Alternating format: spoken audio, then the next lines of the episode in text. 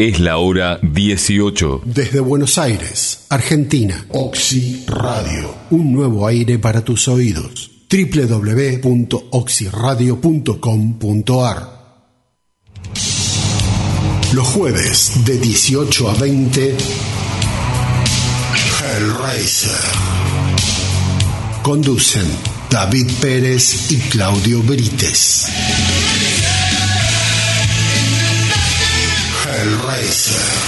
Los jueves de 18 a 20 aquí por Oxy Radio. Oxy Radio. Mientras armas el cubo, de su interior comienza a escucharse el sonido del infierno. Ni la tormenta ni la oscuridad lo van a detener cuando venga por vos. Cada vez más fuerte. Cada vez más fuerte. Directo a tus oídos. tus oídos. Comienza Hellraiser. Ahora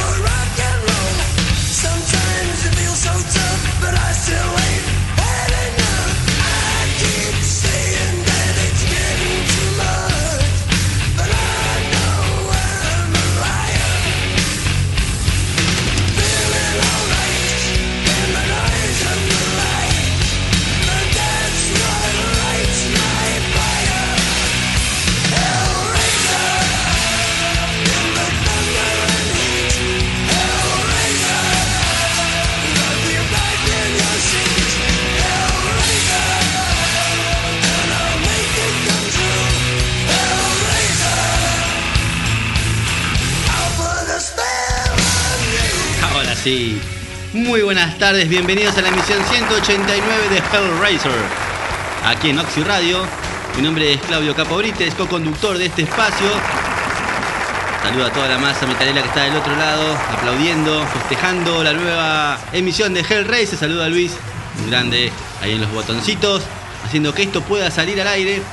Y como le dije, soy co-conductor de Hellraiser porque esto, este programa tiene un craniólogo, mentólogo, un ideólogo, un delincuentólogo, uno que se le ocurrió hacer esto que a algunos eh, les gusta oír y les gusta participar, que increíblemente cada vez suma más gente. Y si yo soy el co-conductor es porque el conductor es el señor David Hellraiser. O escuchás metal o te vas de mi cuadra. Pérez, muy buenas tardes. Muy buenas tardes a todos. ¡Achú! Perdón. buenas tardes. Dame un abrazo, Eh, dame un abrazo. A partir de hoy estoy solo haciendo Hellraiser. Llama al 107, llama al 107. Tengo 37 y medio. Al 107, al 109, al, al 911, y a todos lo los números que se me ocurren. Bienvenido David a esta tu casa. Hellraiser aquí en tu mansión, Oxy Radio. ¿Cómo Bien estás? ahí, bien ahí. Qué presentación siempre, ¿eh? Este, bien, bien, ahí. Este, estamos bien, viendo cómo. Estamos bien, pero vamos mal. Sí, viendo cómo no- nos vamos a manejar. Mira, no sé hasta, hasta, hasta qué punto seguir haciendo chistes con esto de- No. del virus. No sé hasta qué punto. Todo tiene un límite. Porque eh, desde el momento que se empezaron a, a cancelar lo- los shows internacionales, cosa que mueve mucha plata, ahí vos decís, che, algo está pasando acá. Copa Libertadores. Eh. Ahí tenemos, es el operador que este momento está escupiendo sangre. Pero ese tuberculosis es otra cosa. Eso lo trajo de Salta. Eso no es de acá. Eso es de otro país. Es exceso de empanada. Es de, de otro país, de Salta. Sobredosis de empanada. O sea, te- esa- Te queda picando la garganta. Eh, sí, carne picante ahí o no, no, jamón y queso. No, eh, ¿qué Bueno, después lo hablamos, no vamos a hablar de empanada ahora. Yo ya No. iba a preguntar que, cómo la hacen, pero. Estás, vas a preguntar demasiado, mejor sí, no sí, preguntes. dejémoslos ahí. Dejémoslo Este, ahí. Dejémoslo. Bueno, arrancamos, arrancamos la emisión, como dijiste vos, dijiste el número 189, 189, ¿sí? cada vez más cerca de los 200 y A bueno, pasitos. a veces este ¿Llegaremos? eh, sí, yo creo que sí, vamos, vamos a tratar. A, a veces hablamos acá de, de los, de, de- de cuestiones locales, ¿viste? El tránsito en Capital Federal, el calor en Capital Federal. Eh, ahora tenemos un problema que ya es masivo, ¿sí? Eh, A nivel mundial, ni siquiera nacional, a nivel mundial. Pero bueno, estaba viendo a la pasada cuando venía para acá que estamos, este, ya se decretó la emergencia sanitaria nacional, ¿sí? Así que estamos en emergencia sanitaria. Eh, dependerá de la conciencia de cada uno. ¿sí? La conciencia de cada uno de este mantener una higiene. La mejor forma de combatir esto es mantener una higiene y de si ves eh, a alguien con síntomas, bueno, no te, no te acerques demasiado, tenés, tomar recaudos e y informate, porque al día de hoy todavía estamos descubriendo a ver cómo se contagia, cómo no se contagia, el tema este, de, de esta gripe, de, de esta este de, de esta pandemia. Pandemia. Qué- Qué rápido, ¿no? Se, se, se desparramó Qué banda de los 90. por el mundo. Eh, banda de los no- hay, hay dos pandemias, Sí. una banda nacional y otra Sí. eh, de dónde era, de Ucrania, de Sí, otro cipallo europeo. europea, para. Así que, pero bueno, este, así estamos, ¿sí? Hay que cuidarse, nos tenemos que, que cuidar, si no, Pásame la colegel, gracias. Sí. Y yo tengo en la mochila. Está bien. Sí, no te olvides que mi mujer es licenciada en salud. Sí. No te olvides nunca Tiene- de eso. Nos tiene cagando el día. Este, y como debe ser. Este, todavía al día de hoy es increíble como vos ves gente que va al baño y no se lava las manos. Este, y, eso va más allá de cualquier pandemia que estés Sí. atravesando. Es increíble cómo uno va a hacer pipí, popó y todavía no se lavan las manos porque le da fiaca, porque se olvidan, porque hace frío. eh, gente grande hablo, ¿eh? A los Sí. chiquitos le tenemos que enseñar. Si los grandes no lo hacemos, imagínate los chiquitos. Pasa mucho en la generación sí, de gente grande, de 40 para arriba, ese des- descuido que no les, no les fue enseñado desde hogar. Y hoy en día, después de lo que fue el H1N1 y esas gripes, eh, la influenza, de hace bastantes años atrás, hubo una fuerte campaña para eh, el tema del lavado de manos, el cuidado. Nació ahí, eh, se conoció el famoso alcohol en gel, que hasta ese momento no, no conocía nadie.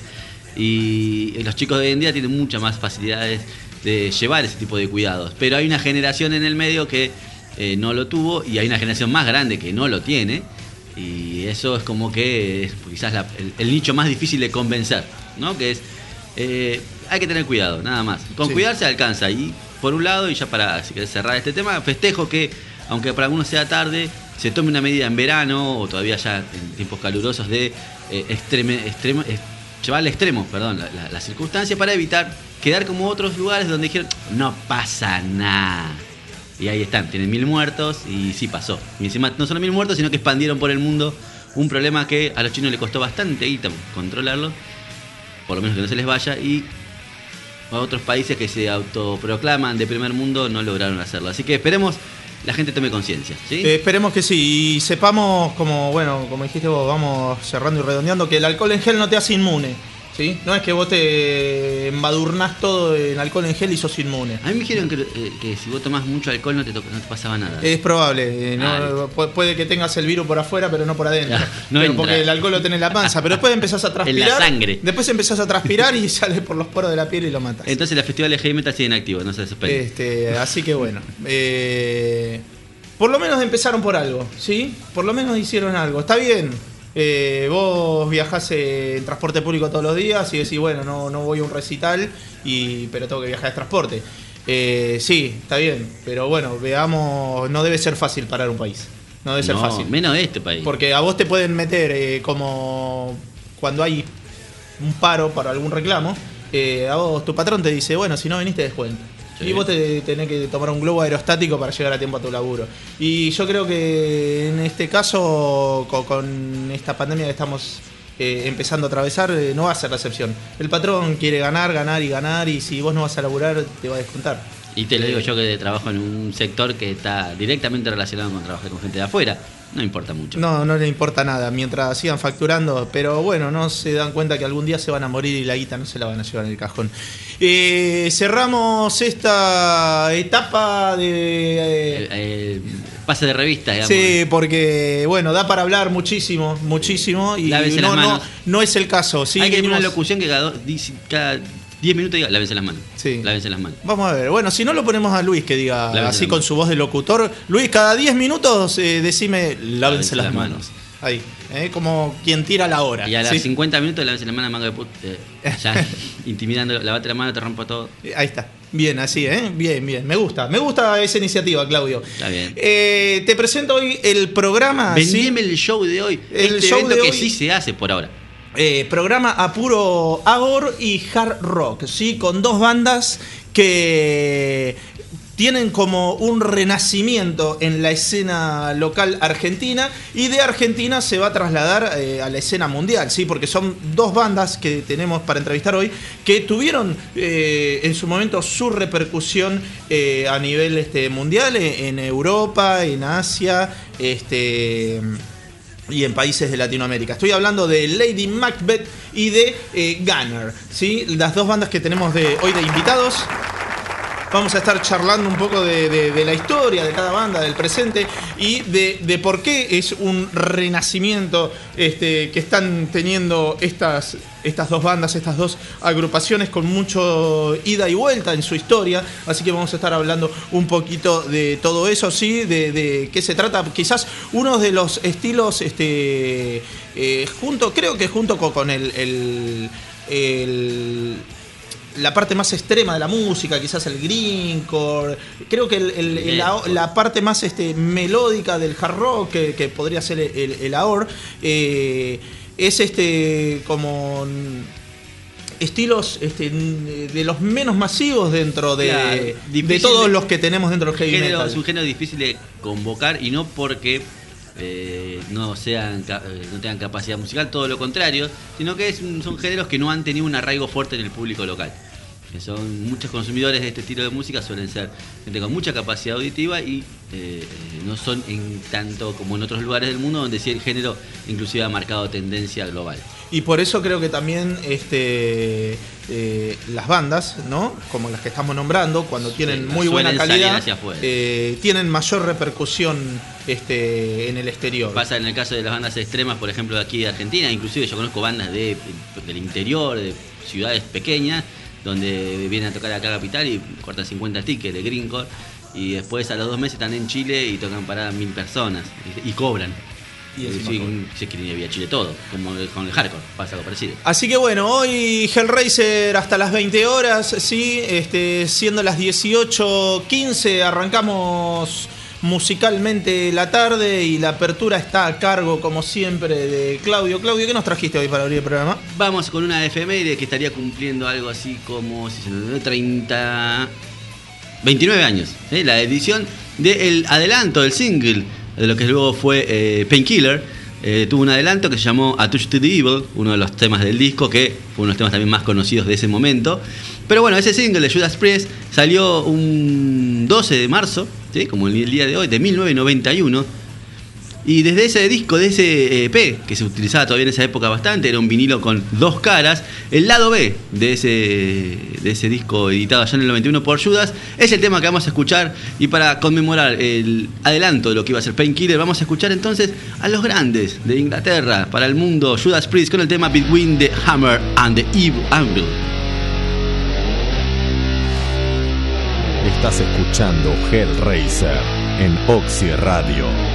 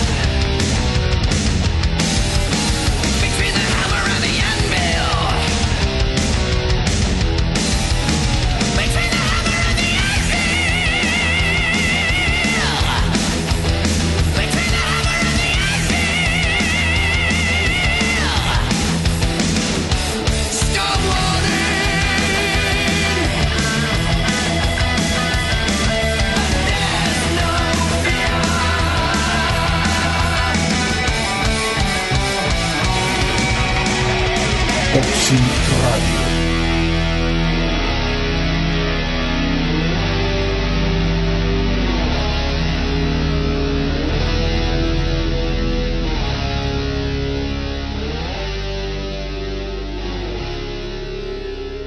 Estás escuchando Hellraiser en Oxy Radio.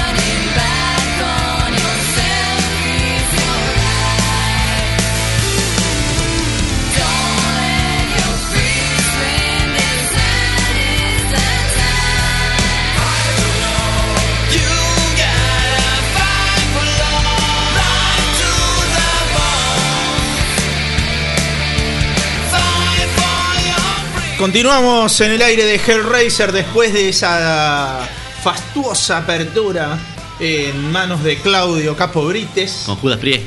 con Judas Priest. Muy bien, excelente, excelente. Que está. Hay, hay todo un, tema ahí con, con- con Judas Priest, porque ahora este, viste que está KK Priest. Sí, sí. La banda que formó Ripper Owens. Y bueno, están los fundamentalistas que dicen, no, ¿cómo puede No, ser? pero se toca con, los- con el indio. Ah, no. ¿Qué?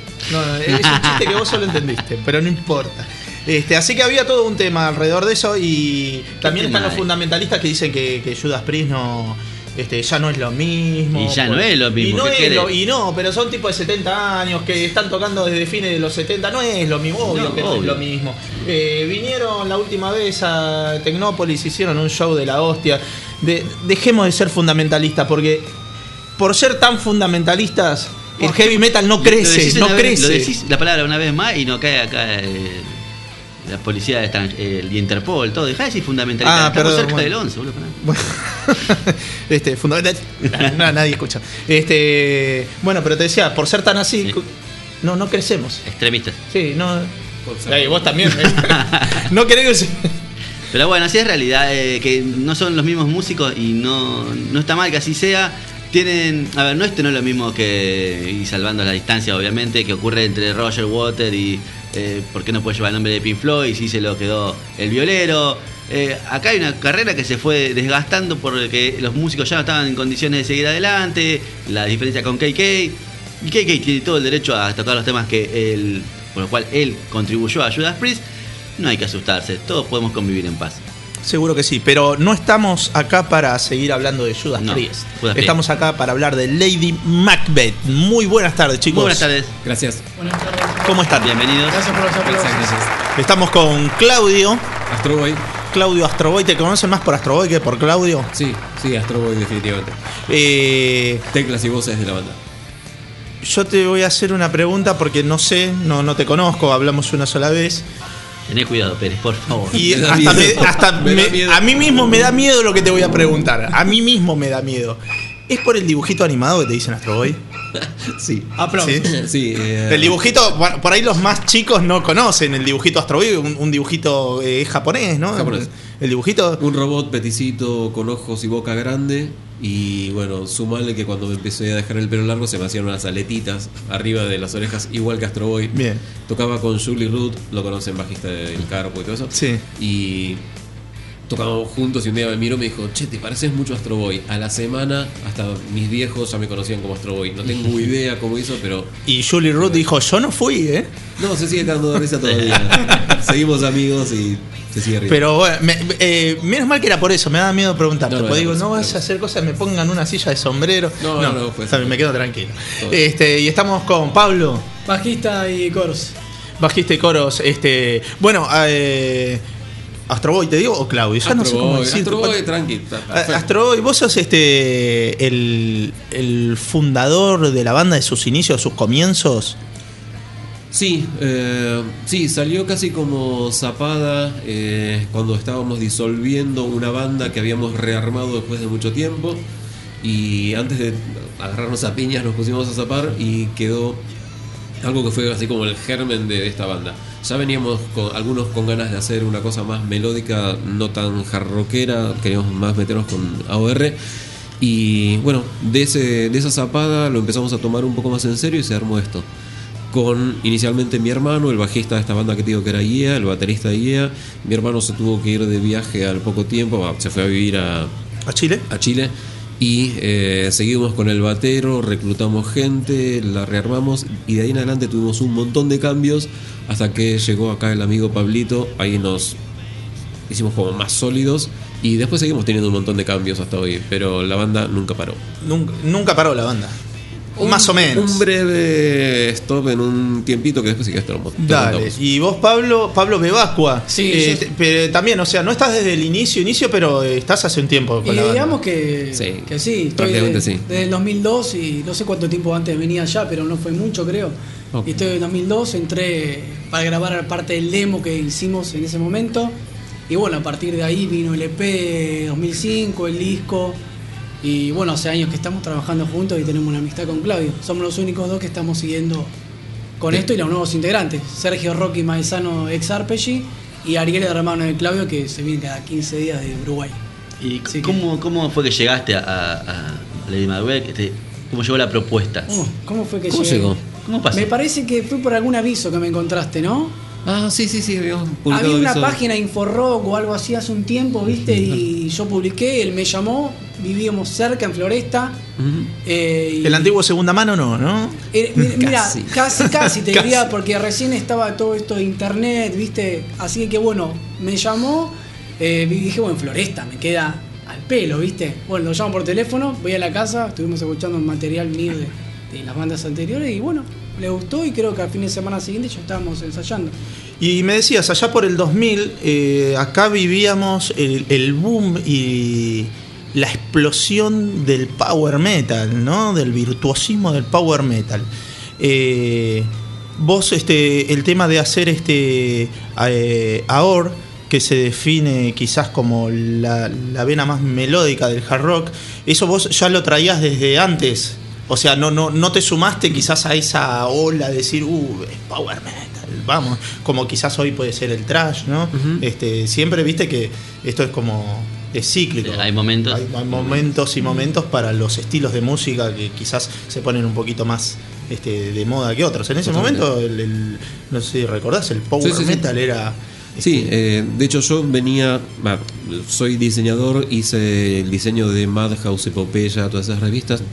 Entonces estaba muy metido también con toda la, Ah, la- la onda de de, adentro. qué había y todo ese surgimiento, ese boom, como bien decís, de- del power.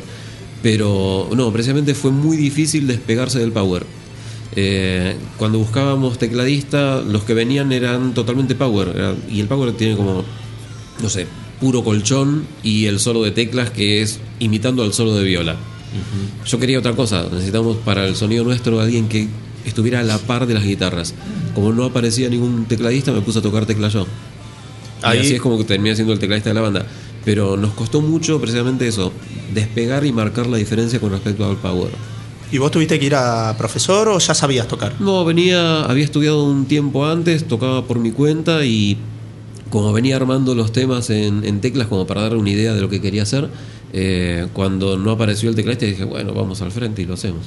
Ahora, el teclado eh, puede funcionar, hablando desde lo musical, ¿no? Eh, como decías, quizás en el power metal en ese momento, yo creo que, bueno, eh, hablamos de ese momento, el contexto del año 2000, porque creo que hoy en día el, el power metal se reformuló mucho, no, no es el mismo power metal hoy que el del año 2000, me parece. Sí, igual yo sigo sintiendo que el teclado es siempre secundario a la viola en ese, en ese género. Y vos buscabas que el teclado sea quizás como una viola más, de Tal repente, el- eh, tenga esa presencia. Sí, es uno a uno. Creo que si escuchan el material nuestro van a ver que hay algún tema que lo dirige la viola, otro que lo dirige el teclado, otro que se arma como una especie de diálogo entre los dos instrumentos. Pero es como que tiene un rol más dominante, bueno, como sucede en el AUR. ¿no? Sí, bien, perfecto. Y ya en esa época, en ese entonces, eh, arrancaron complicados con lo que se refiere a mantener una estabilidad en la banda en cuanto a músicos, en cuanto a personas. Eh, sí, creo que tiene que ver con eh, requisitos de la banda y del estilo. Eh, la diferencia entre AOR y hard rock o AOR y algo más heavy es sutileza de sonido. Si vos sos violero y te gusta improvisar, sonaste, nos cagaste la banda. Porque está todo muy arreglado que cuando uno hace tal cosa, no sé, yo toco tal cosa en la tecla, Pablito en el bajo hace tal nota o tal arreglo, la viola acá se queda secundaria, después cuando Pablo deja hacer su arreglo, ahí se mete la viola. Está todo tan armado musicalmente que no te da lugar a improvisar. Y muchas veces eh, teníamos eso, violeros que les gustaba improvisar, mandarse como protagonistas y no ser parte de la banda. Y eso sí fue la, la gran búsqueda durante mucho tiempo. ¿Y vos, Pablo, qué te pasa desde el bajo? Eh, teniendo un teclado como el que estamos hablando con, con, Astro Boy, ¿no? Eh, que a veces hay, hay, depende cómo está planteada la banda, eh, el teclado hasta también, sabemos, ¿no? Hay bandas que, que pueden desplazar a un bajo. Sí, bueno, siempre arreglamos eh, mientras que estamos ensayando, viste, si tal nota suena más gorda, alguno de los dos va a tener que transar para ver en qué lugar vamos a tocar, viste. Pero ya realmente nos conocemos tanto co- con, él que ya sabemos que qué tenemos que hacer cada uno. Pero sí, es un trabajo no solo desde el bajo, sino desde la guitarra, desde las voces. Pero sí, el bajo con el teclado, como vos decís, es, es un tema que, que ahora no estamos viendo tanto porque ya nos conocemos, nos miramos y ya sabemos, ¿viste? Ya me mira con una cara rara, me dice, ¿qué estás haciendo? Y ya inmediatamente me cambio de lugar, ¿viste? Claro. Pero sí, o suena muy gordo, un fa de repente, ¿viste? Si es un fa más, más bajo, por supuesto va a estar chocando y justo lo que se refería a Claudio, no va a haber una diferencia entre lo que es el bajo y lo que es el teclado. Van a sonar los dos en la misma sintonía, la misma... Y va a ser que suene todo muy, muy bola, ¿viste? Ahora, eh, entiendo, esto lo hablo siempre, me pongo del lado espectador, ¿no? Porque no, no- nunca fui músico y no pretendo serlo Dale, tampoco. tuviste ¿no? tu etapa, no sé. Eh, sí, bueno, pero no, no. eh, me- me- intenté usar mis cuerdas vocales y no me salió. No me Acordate salió. que tenés 11 programas para preparar que vas a cantar en vivo. Dale, seguí. Eh, sí, bueno, a ver, eh, el tema de sí, destrucción de B8. No, animales, no te dale. Este, eh, cuando se dan e- estas situaciones, ¿no? Estamos hablando donde cada uno tiene que, que mantener su lugar. A veces como músico es muy difícil, uno se quiere mostrar un poquito más. Es como Sí, el- el día que agarra la pelota. No se plantean en, en- en la estructura de las canciones quizás eh, meter este que cada uno tenga eh, su, su protagonismo desde un solo, ¿no? Que metes Sí, un claro. solo teclado acá, Sí. un, un- un Existe. solo de bajo. Eso ya, ya va pensado en la, en la parte compositiva. Sí, ya tenemos algunas canciones que tienen solos de- eh, dentro de una misma canción. Y no te quedás con esas ganas. Eh, sí, es verdad, a veces uno reniega un poco, por ahí viste que a veces no le gusta el solo y esas cosas, como a mí que por ahí no me gusta estar mucho soleando, eh, pero me gusta usar un solo así que más melódico, pero nuestras canciones tienen, tienen esas cosas. Eh, de hecho, bueno, en la fecha del 4 vamos a estar tocando una que tiene solo de batería, bajo, así que sí, es algo, es algo que hacemos, es algo que existe. Tal cual, tenemos Está solos de bajo que no es tan común en este género. Pero eh, la idea es que en las partes donde estamos todos, las pensamos como una cosa muy orquestal, que vos tenés momentos en los que sos parte de ese conjunto y otros en los que te puedes liberar porque está pensado para que vos te liberes. ¿Sí? Pero no es algo estricto militar, o sea, tenés momentos para soltarte, pero saber cuándo. Y eso de conocer el género es lo- es lo que hace que sea difícil conseguir músicos. Y creo que es lo que hace que sea difícil que existan bandas de este, de este estilo. O sea, digamos, la, la dificultad de que haya una escena más fuerte de- del género. Sí, porque tenés como que ser muy eh, prolijo para tocar, pensar en función del sonido completo de la banda y no en tu protagonismo único. En, en la parte estructural de una banda de AOR, eh, vamos a hablar obviamente de Lady Macbeth, pero como tomarlo de ejemplo. Vale. Eh, ¿Qué es la dificultad mayor que se encuentra musicalmente? ¿La de componer o la de ejecutar lo, uno- de ejecutar lo que se compuso? No sé si me explico. Es decir, vamos a hacer la canción de esta manera, tiene que sonar así, porque yo entiendo, por lo que he escuchado de AOR, que la canción tiene una estructura, se va a armar así, después hay que llevarlo a la ejecución. ¿Qué es la parte más dificultosa? ¿Componerlo o ejecutar eso que se compuso a la perfección? ¿Yo? Dale. Eh, bueno, Eh, dale, dale vos y me sumo.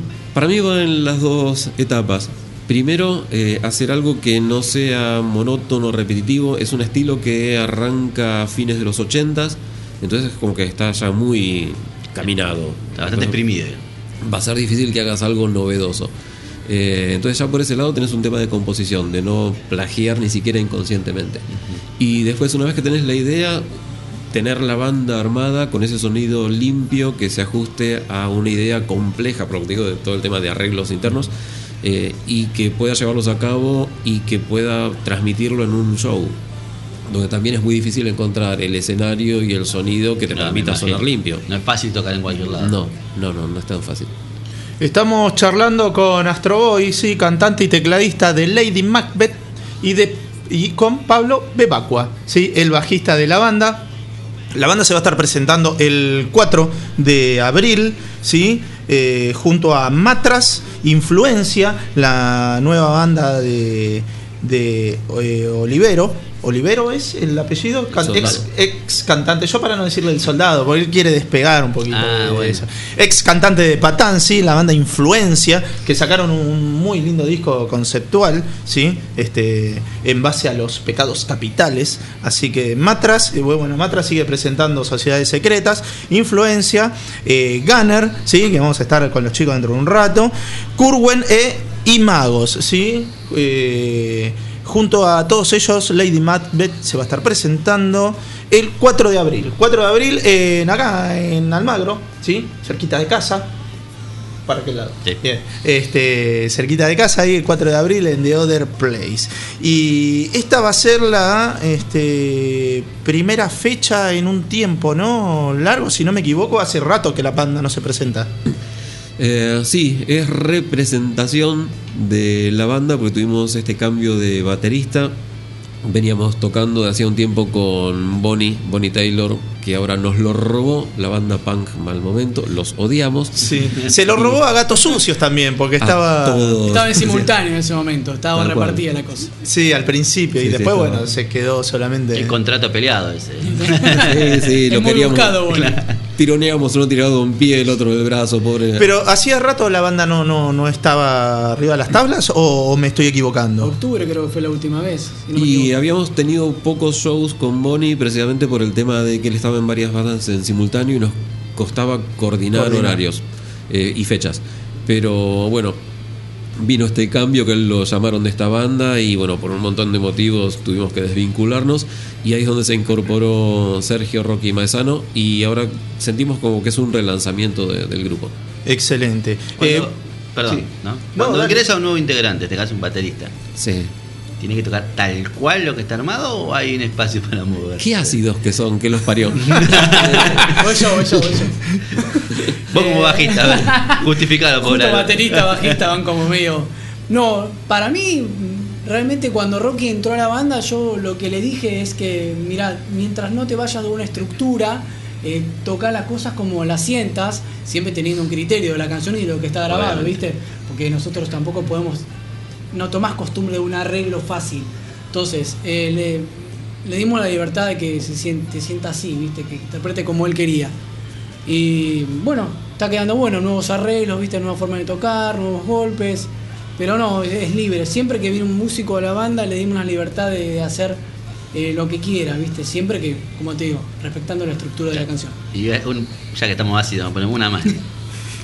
¿Quién es el que se da vuelta y dice, no?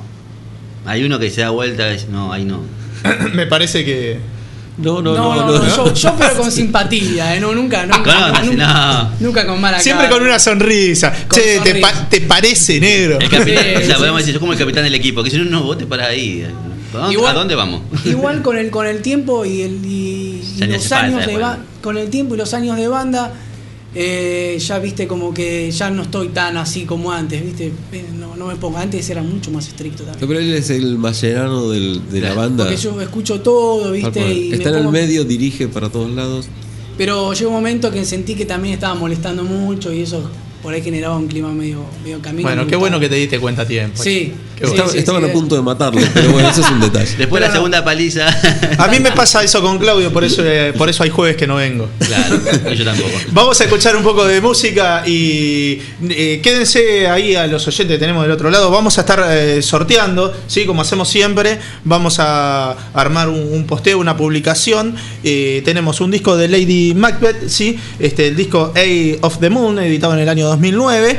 Y tenemos dos entradas para el show de la banda, el 4 que estábamos hablando recién, el 4 de abril, ahí en The Other Place. Así que vamos a estar este, eh, viendo cómo regalamos las cosas, que haya más de, más de un ganador. ¿sí? Así que eh, presten atención y como siempre después los sorteos, todo filmado, todo... Este, porque después hay gente que sale ganadora, que son amigos míos del programa, y se creen que hay mano negra. Sospecha. Y sí, hay sospechas. gana el operador. Siempre sí dice lo gana el operador. Sí, pero Te escuchó acá la risa.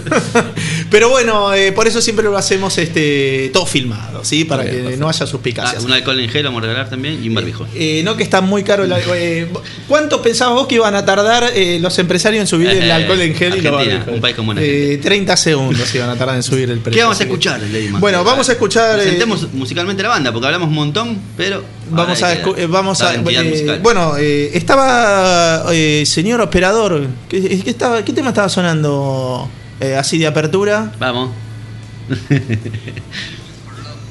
Do It for Love lo tengo ese tema por acá Fight for Love. Fight for Fight- ah, ahí está. Eh, Fight for Love. el tema ¿sí? uno, sí. El track número uno es ese, ¿no? Sí, señor. Este, luchar por amor sería Exacto. la traducción en español. Voy a. Tengo, tengo dos temas. Yo seleccioné dos temas que me gustaron. A ver. Sí, desde lo musical y desde el nombre me gustó. Pero vamos a arrancar por uno de esos dos que elegí yo. Eh, Me da miedo. ¿Hay que adivinarlo? no, no. Ah, bueno. los dejé expectantes. Eh, Igual sepan que él siempre elige las canciones, no le deja que los músicos elijan. No, a veces, depende cómo me caigan los invitados, los dejo elegir, si no, no. Ustedes me cayeron bien, si quieren van a elegir alguno. Eh, no, igual, eh, a ustedes les gusta, ¿no? A veces que, que los demás elijan, ¿no? Decir, a ver. ¿qué les gustó a este? Sí. Sí, sí, es una, es Me una da buena mucha referencia. intriga. Porque muchas veces te dicen, no, mirá que el corte es este. ¿eh? Bueno, está bien, ponemos el corte, está todo bien. Están todos buenos. Hay- no hay corte acá, ¿no? Están todos, tenemos, pero están todos buenos, dale. Bueno, eh, number one. Perfecto. ¿Vamos? Bien. ¿Sí? Bien, bien, Escuchamos Lady Macbeth, ¿sí? Con el tema number one.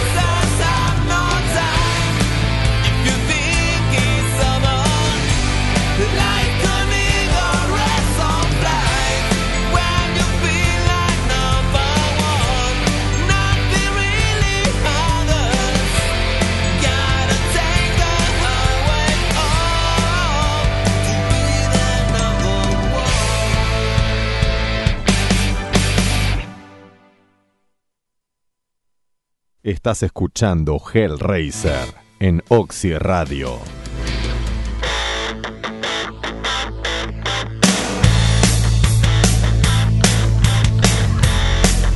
Continuamos acá en el aire de Hellraiser charlando con Pablo y con Astro Boy, ¿sí?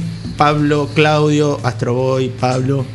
Este, bueno, ahí llegó un mensaje, ¿sí? Ah, ahí vamos a hacer este, bueno, me olvidé, ahora hacemos. Y ahí ¿Qué llegó pasa? Pero te veo perdido. No, sí, me. me, Hay me- que dormir. me- me- bueno, cuando trabajo de noche me pasan estas cosas, perdón.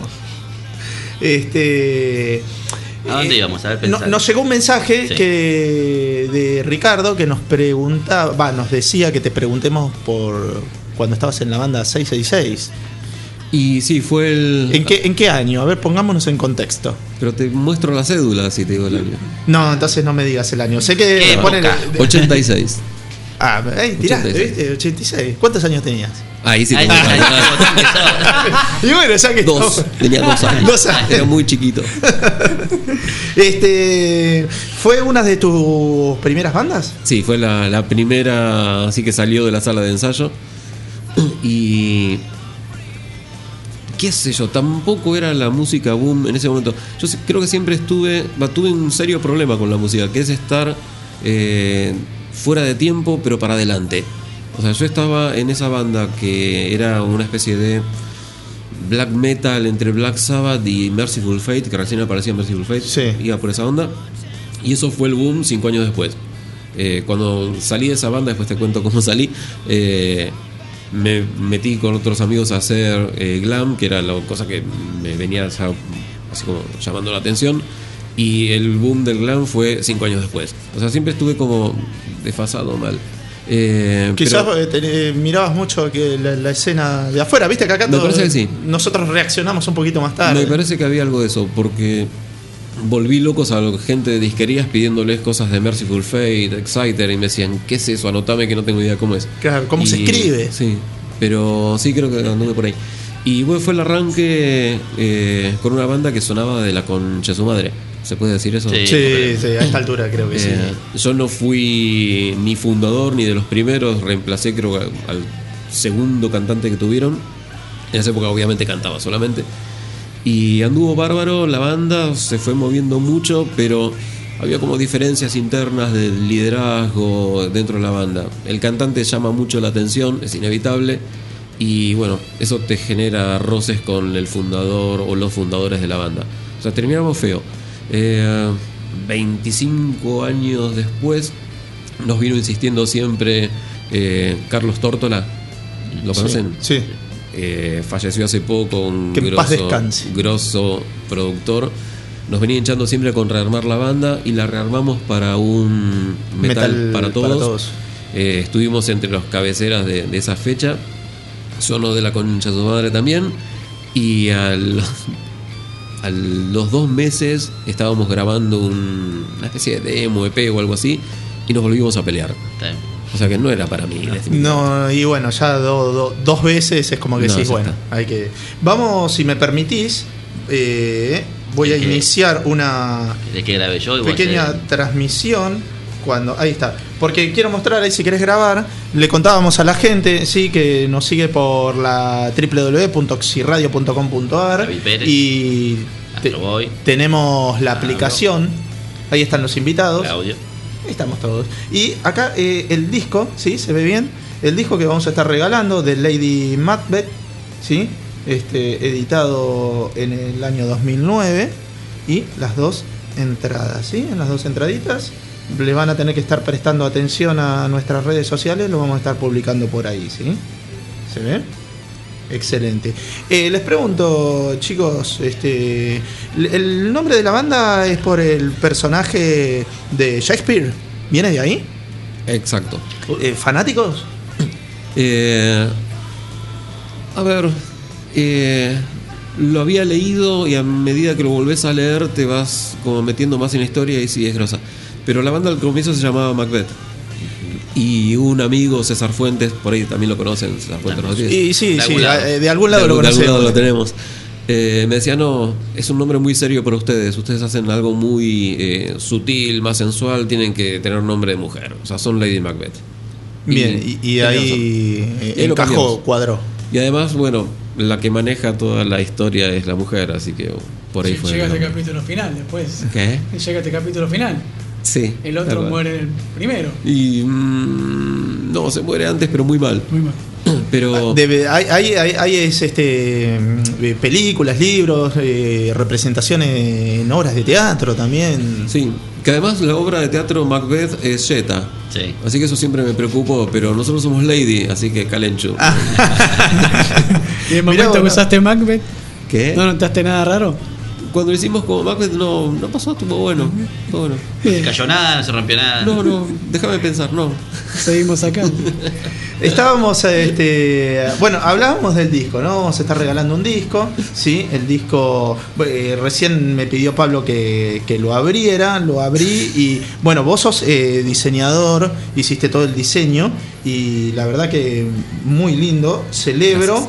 Eh, muy lindo el, diseño y celebro el, tema de que agregaran las letras en castellano, eh, ya sea en el book o cuando hay videos que pongan eh, los subtítulos, la verdad que es algo que está muy bueno porque este, los que no manejamos inglés a veces como que no, nos perdemos este, un poco del sentido de las canciones y este, el que, al que le interesa, que lo hacemos con las bandas que nos gustan de siempre, ¿no? De, Black Sabbath para abajo, bueno, agarras la letra y la, la traducís, ¿no?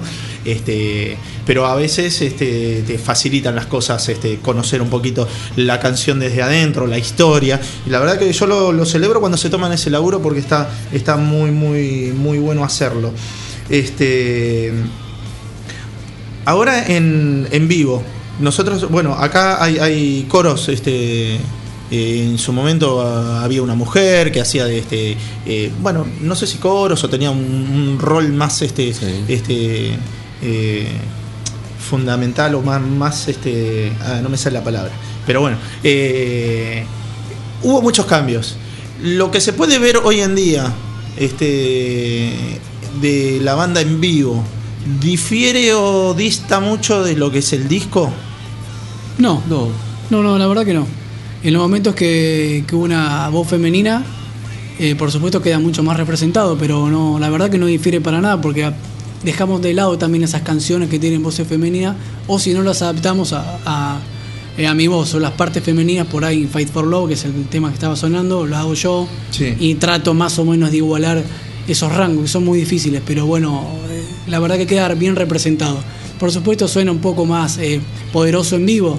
Las bandas de AOR tienden a, suceder esto como Foreigner, que suenan como más rockeras en vivo que en el disco. Pero la única diferencia que por ahí se puede encontrar es esa, es más poderosa en vivo que en lo que está grabado. Y no, no, no estuvo la idea de, de volver a incorporar una mujer como para representar, digo, si en algún momento estuvo Sí. eh, para grabar un disco, creo que fue un- una figura importante la de, la, la de tener una mujer en, en la alineación. Después cuando se reformula la banda, o estuvo la idea y no se consiguió, o, no, Sí, no- se dio con la persona indicada. Yo te contaba eh, que estábamos, estuvimos como un par de años con Bonnie y ahí sí tuvimos también voz femenina. Previo a eso estuvimos unos cuatro años de, parate, ahí un, un momento de dudas. Y eh, antes de eso siempre tuvimos voces femeninas y creo que esta sería como la primera vez que arrancamos sin voz femenina. En este tiempo estuvimos eh, buscando, tanteando, pero no aparece la persona con la responsabilidad que nos gustaría. Bien. estamos consiguiendo el compromiso que necesitamos para la banda. Bien, ¿y se, se va a seguir buscando o es una etapa cerrada? La idea es seguir buscando, así que si hay alguna cantante que quiera acercarse a la banda, puerta abierta y más que gustosos de, de que se acerque y hagamos algo. En, en su momento, ustedes, bueno, leyendo la- las gacetillas y la información de la banda, tenían un segundo disco, Red, que quedó ahí en stand-by con el tema de los, de los cambios, de, de la falta de estabilidad de, de integrantes, quedó ahí. Eh, ¿Se retomó eso a partir de ahora? O sea, porque entiendo que yo también lo presentaba quizás a la banda como el renacimiento, como el resurgimiento de una banda, y me imagino que apostarán este, eh, y tendrán ustedes esas ganas de decir, bueno, mm, vamos a salir a la cancha con, con una estabilidad eh, como banda y, y a reinsertarnos en el circuito. Eh, tienen un disco ahí. ¿Cómo Sí. se va a laburar esto? Hay, hay un disco en el medio que lo dejamos por, por diferentes cuestiones, pero pensamos retomar. eh, no sé cuándo, pero pensamos hacerlo. Teníamos grabado ya bastantes cosas. Estuvimos con Emiliano Obregón en Virtual Music eh, grabando y la verdad que está como para terminarse rápido, no debería llevar mucho tiempo. Asimismo, bueno, estamos utilizando este material también como nuevo. Para muchas personas es nuevo y para nosotros es del 2009, ¿viste? Pero Claro. otros, el público se renueva. Pero el disco nuevo, bueno, está genial, también suena un poco diferente, ¿viste? Eh, no sé, tal vez como más crudo, pero está buenísimo. Eh, no estamos tocando temas ahora, pero sí estamos tocando temas del 2005, del 2002, inclusive más viejos todavía, porque tenemos mucho material, ¿viste? Y hay mucho material eh, de estos años que 45 minutos de show no te permite tocar. Y de vez en cuando reflotamos alguno del EP del 2005. Claro, ¿tienen- y- ¿Qué es? ¿Un EP o dos que tenían? Hay un par de EPs, hay un demo, un EP, eh, Y hay de- algunas cosas en, en vivo también dando vueltas por ahí. De, de ahí se compone la, la lista junto con Sí. temas de, de este disco. Los covers, siempre a un cover hacemos por show y tratamos de darle una vuelta, un toque diferente, llevándonos para nuestro lado. Habíamos grabado, a, grabado algunos para algunos tributos que se iban a editar y como no, no se editaron finalmente, decidimos hacer un, un CD especial para, ¿viste? para, para amigos, para shows, que se llama simplemente Covers, Sí. que tiene tres versiones de, de clásicos de los 80, que Diamonds and Rust Eh, eh, los ojos Davis. de Davis. y Give Me More Time de Whitesnake. ¿Eso, Así- ¿Eso lo hicieron en su momento o lo tienen hoy en día Eh, ahí para, para... Los hicimos en su momento, los toqueteamos un poco ahora y algunos de esos vamos a estar haciendo en vivo. Excelente. Eh, o sea que tienen un repertorio más que amplio. Y lo bueno de, que te ofrece quizás el estilo, este, el, el AOR, eh, es que es como atemporal, ¿no? Que, que vos tenés que decir, bueno, el disco es del 2009 y si no hubiera una voz femenina quizás ni te das cuenta que, que es un material este, pasado. Eh, mismo como estábamos hablando con el segundo disco, nunca escuché nada, pero me imagino que este, por, por el estilo y por, por el contenido lírico es algo que no como que no queda desfasado en el tiempo, ¿no? ¿Ustedes lo sienten de esta manera también? Sí, totalmente. Además, eh, por cómo se vinieron gestando los temas y, y la banda, eh, siempre hubo mirada más en la cosa clásica que en lo que está de moda. Eh, no suena, como lo decís muy bien, suena temporal, no es ni actual ni viejo. O sea, no, no, no, tiene, no tiene época. Eh, hay temas que por ahí compusimos en el 2001, 2002 y los escuchás y es totalmente vigente ahora. No, no, no hay sonido que te dé viejo, ni siquiera suena a 80, eso es lo que me parece raro.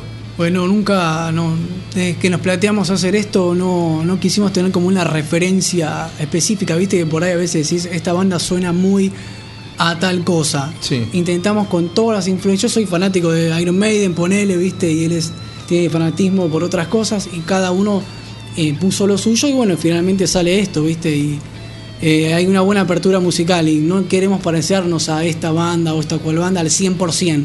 Claro, que sea está bueno tomar una cosa de cada una, ¿entendés? Y después mezclar, todo está hecho, no vamos a hacer nada nuevo, pero bueno, dentro, dentro de eso intentamos, lo intentamos. Creemos que el resultado es satisfactorio. Excelente. Eh, sí, para quien pueda escuchar el, el disco, este, yo creo que se ve reflejado eso en las canciones. Vamos a escuchar otra canción, ¿sí? Dale. ¿Les parece? Eh, ¿La vuelvo a elegir yo o la eligen ustedes? No, elegí vos, elegí vos, sorprendenos. Bueno, eh, el otro tema Me da que miedo. tengo Me da miedo. ahí, Me da miedo. ¿sí? No. Uy, me la mesa. Bueno, el otro tema que tengo ahí que me gustó es. eh, eh, ah, me, me- I know Into my heart. Into My Heart. Bien, buena elección. Sí, lo sé en mi corazón. ¿sí? Es otro de los temas que vos lo, lo escuchás y tiene como un ensamble musical muy copado, muy lindo y muy variado también. Así que. Sí. Sí. Hablando de esto que es atemporal, justo mencionabas esa canción. Esa canción ya está grabada en el demo del 2002 y la volvimos a grabar ahora y suena como nueva. Y cada vez que la tocamos suena como nueva. A veces venía a referencia a lo que decías vos, que es atemporal el, el estilo. Sí, a veces quizás te puede cambiar, ¿no? Si lo grabaste en el 2000 o lo grabaste en el 2010, ¿no? 10 años de diferencia, quizás una cuestión técnica, ¿no? De, de un sonido quizás más, más, este, eh, más actual, por ahí por una cuestión, te digo, de, de, de- de equipos, de consolas y... Este, o de, de quién te manejó las perillas si lo grabaste en un lado o en otro, pero el- el- está la esencia del, del tema, ¿no? Eh, Escuchamos entonces el tema. Into My Heart. Estamos con Astro Boy, estamos con Pablo, estás en Hellraiser, quédate con nosotros, estamos en vivo hasta las 20 horas.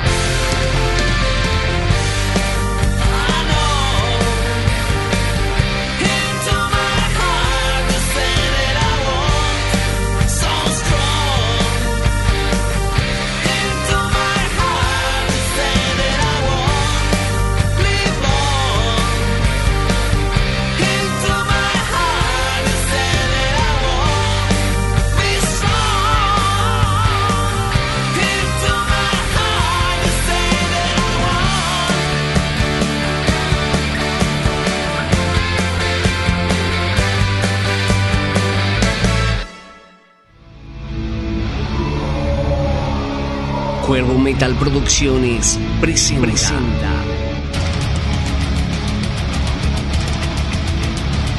Indios, presentación oficial de Almas Negras. Sábado 14 de marzo, 20-30 horas. Lugar, The Other Place, Gascón 104, Capital Federal. Bandas invitadas, Osario, Designio, Transgresor. Indios presenta Almas, Negras.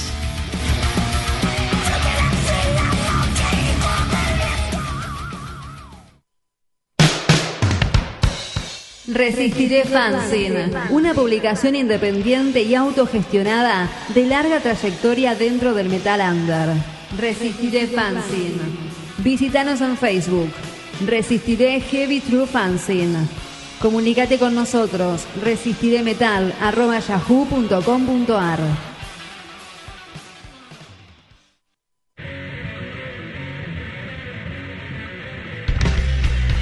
Desde el corazón de la capital federal y por Oxy Radio, Hellraiser, un programa que no termina en la General Paz.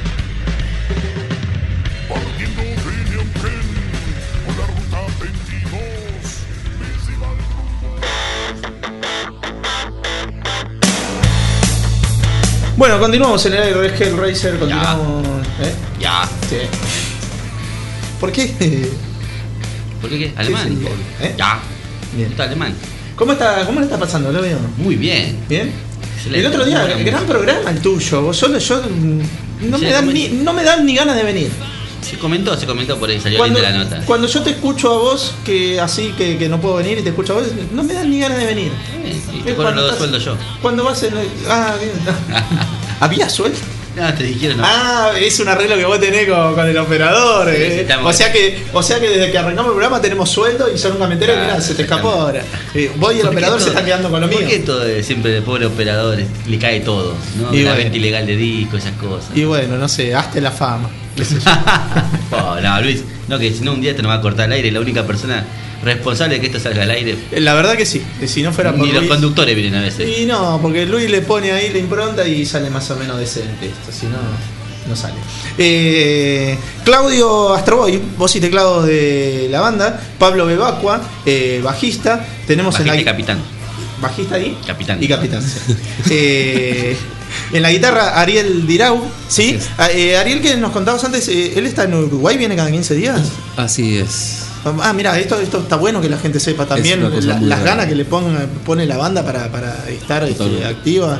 Este, Con él prácticamente fundamos la banda. Al poco tiempo eh, llegamos a hacer uno o dos shows. Eh, lo llamaron para trabajar en Chile, estuvo viviendo en Chile unos 10 años. Se mudó después a Uruguay y desde Uruguay, cuando estábamos buscando violero, dijo: Che, yo puedo ir para ensayar allá los fines de semana. Nos pareció una locura y sí, estás loco. Está loco definitivamente. Pero Mirá sí, vos. el pibe viene por lo menos cada 15 días, arreglamos para que no sea un presupuestazo. Eh, si viene cada 15 días para los ensayos, ensaya y se vuelve a Uruguay. mirá vos qué- hay una loco. particularidad. A ver si vos te das cuenta. Cantante de Bahía Blanca, cantante de Ecuador, guitarrista de Uruguay. Mirá vos, ¿eh? Viene muy, muy buena tu observación, Claudio, ¿eh? Este, muy buena La- Latinoamérica unida. Claro, se juntan todos, después se van a comer todo, porque se ven de vez en cuando. Eh, batería, en la batería está Sergio Rocky este, Maizano. ¿sí? Este, chicos, gracias por venir. Un verdadero gusto. Muchas gracias. Eh, Un la, la pasamos muy bien descubriendo la banda por primera vez presentando acá en el programa y la verdad deseamos que este se termine este tema de este idas y vueltas de, de que paramos que volvemos y se reinserten nuevamente en el circuito y puedan girar. Por lo pronto arranca esto el 4 de abril, ¿sí? Eh, de Other Place, junto a Matras, Influencia, Gunner, Kurwen e y Magos, ¿sí? Después del 4 o antes del 4 de abril, ¿hay alguna presentación más o por el momento es esa? Arrancamos el 4 y tenemos algunas cosas charladas, pero las vamos a decir en su momento. Por ahora la energía está metida en el redebut de la banda el 4 de abril. Excelente. Gracias por venir, chicos. Gracias a ustedes por, A ustedes. por el Todos trabajo que hacen y el apoyo que le dan a las bandas. Muchas gracias, Lady Macbeth. ¿sí? Este, cerramos entonces con otro de los temas del disco de Ace of the Moon y vamos a cerrar con justamente el tema que le da nombre al disco. Eh, en un principio lo había elegido por el nombre, porque me gusta mucho el nombre, el nombre está muy copado, y después cuando escuché la canción dije, y sí, tiene que ir la canción. Así que escuchamos el tema Idem, ¿sí? que le da nombre al disco. Hola, operador, ¿qué tal? Ace of ¿Todo the? Moon. ¿sí?